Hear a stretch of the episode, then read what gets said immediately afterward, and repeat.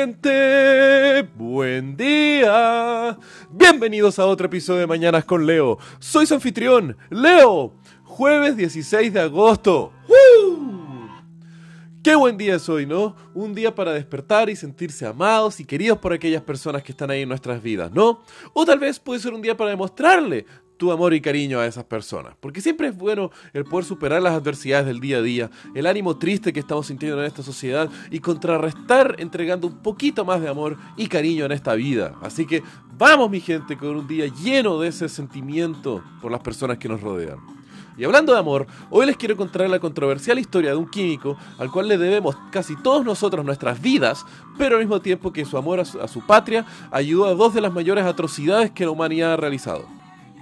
Fritz Haber fue un químico judío nacido en Breslau, lo cual ahora es Polonia, bajo la Prusia del Kaiser Wilhelm. Siendo la primera generación de judíos en ser aceptados por la sociedad, Haber sintió durante toda su vida un gran apego y amor por su patria, por lo cual fue una recepción bastante controversial y muy avanzada a su época, en la cual tuvieron toda esta recepción y no la persecución de los judíos como había sido en gran parte de Europa por su historia. En 1890, Haber ya era un gran profesor de química y lideraba un equipo en la institución de tecnología Karlsruhe, donde conoce a su primera mujer, Clara Immerwahr, otra judía de una familia bien posicionada y quien fue la primera mujer en conseguir un título de doctorado en toda Alemania. Ambos mentes brillantes, Immerwahr una mujer independiente durante toda su vida defendiendo su propia carrera científica y económica independiente de su marido, algo totalmente impensado para la época. Recuerdan, 1890. Pero Haber estaba trabajando en solucionar un problema que afectaba a Alemania y a todo el mundo en la época. Hambre. Pues a finales del 1800 Alemania tenía la capacidad de alimentar a 30 millones de personas solamente y su población ya estaba bordeando los 50 millones de personas. Algo problemático y bastante complejo. Entonces, ¿cuáles eran los mayores problemas de la agricultura? Era el poder fijar el nitrógeno, un elemento fundamental para el crecimiento de plantas, en la tierra. Algo que hasta la época se utilizaba guano, en la cual hasta hubo un par de eh, guerras aquí en Chile, no sé, por la extracción de salitre en el norte y el guano que se estaba exportando para la agricultura. Algo pequeño que aquí podemos entender.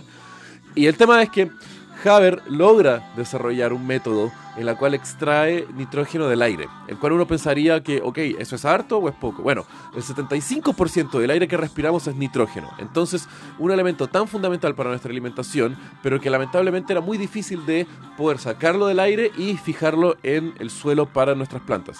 Y Haber logra eso, creando el conocido proceso Haber de fijamiento de nitrógeno, sí, bueno, lo que era medio egocéntrico, y así fue el padre de la agricultura contemporánea y al mismo tiempo el asesino de la falacia maltusiana que afectó la lógica de cientos de años al respecto a la sobrepoblación por falta de comida. En esa época lo llamaron un milagro de la química. Haber decían que era el hombre que había logrado crear pan del aire y en 1918 ganaría el premio Nobel de Química por su aporte a la agricultura mundial. Pero Haber no era una persona sin controversia, como les había dicho. Cuando la Primera Guerra Mundial estalló en 1914, Haber fue de voluntario al ejército y poder ayudar a la causa de la Alemania, habiendo desarrollado así el gas cloro, una de las armas más letales y desastrosas, por llamarlo así, de la Primera Guerra Mundial. Pues eh, Haber estuvo presente en la liberación de más de 6.000 tanques de gas contra los británicos y franceses en la batalla de Ypres, en Bélgica, donde más de 5.000 soldados murieron de una forma atroz, sin poder respirar, ahogándose en sus propios fluidos y al mismo tiempo, ugh, muy muy feo. Pero desde la visión de Haber, él estaba haciendo un trabajo para su patria. Él era un gran patriota que amaba y había utilizado su ciencia y sus eh, conocimientos para el beneficio de su mismo país. El tema fue que después de esta brutal, brutal matanza de los soldados británicos y franceses, Haber vuelve a su casa, hace una pequeña celebración con sus amigos y al mismo tiempo Clara, su señora, ve la indiferencia de su marido frente a la atrocidad que le había acabado de realizar y en la madrugada de ese mismo día se suicida con un disparo en el pecho. A la mañana siguiente, Haber es llamado por el ejército alemán y él responde al llamado yendo de vuelta al frente. Luego de la Primera Guerra Mundial, Haber ve cómo Alemania había quedado extremadamente metida en deuda por la, la, derrota en la Primera Guerra Mundial, y ahí comienza a desarrollar otra idea brillante que él creía que podría solucionar los problemas de su país, que era extraer oro del lecho marino. Lamentablemente sus experimentos fracasan y no logra tener ningún resultado positivo. Después de ahí Haber vuelve a casarse, pero en 1933 con la llegada de Hitler al poder y Haber siendo judío, decide escaparse de Alemania, pero su salud no estaba de lo mejor y eventualmente fallece Haber en 1934. Pero lamentablemente ahí no es donde termina el legado de Fritz Haber. Dentro de los grandes avances que él había hecho en la química, Haber había desarrollado el pesticida Zyklon A, el cual en su formulación tenía un fuerte aroma para advertir a agricultores y a otras personas de la presencia del pesticida, el cual era bastante tóxico para ser respirado por personas.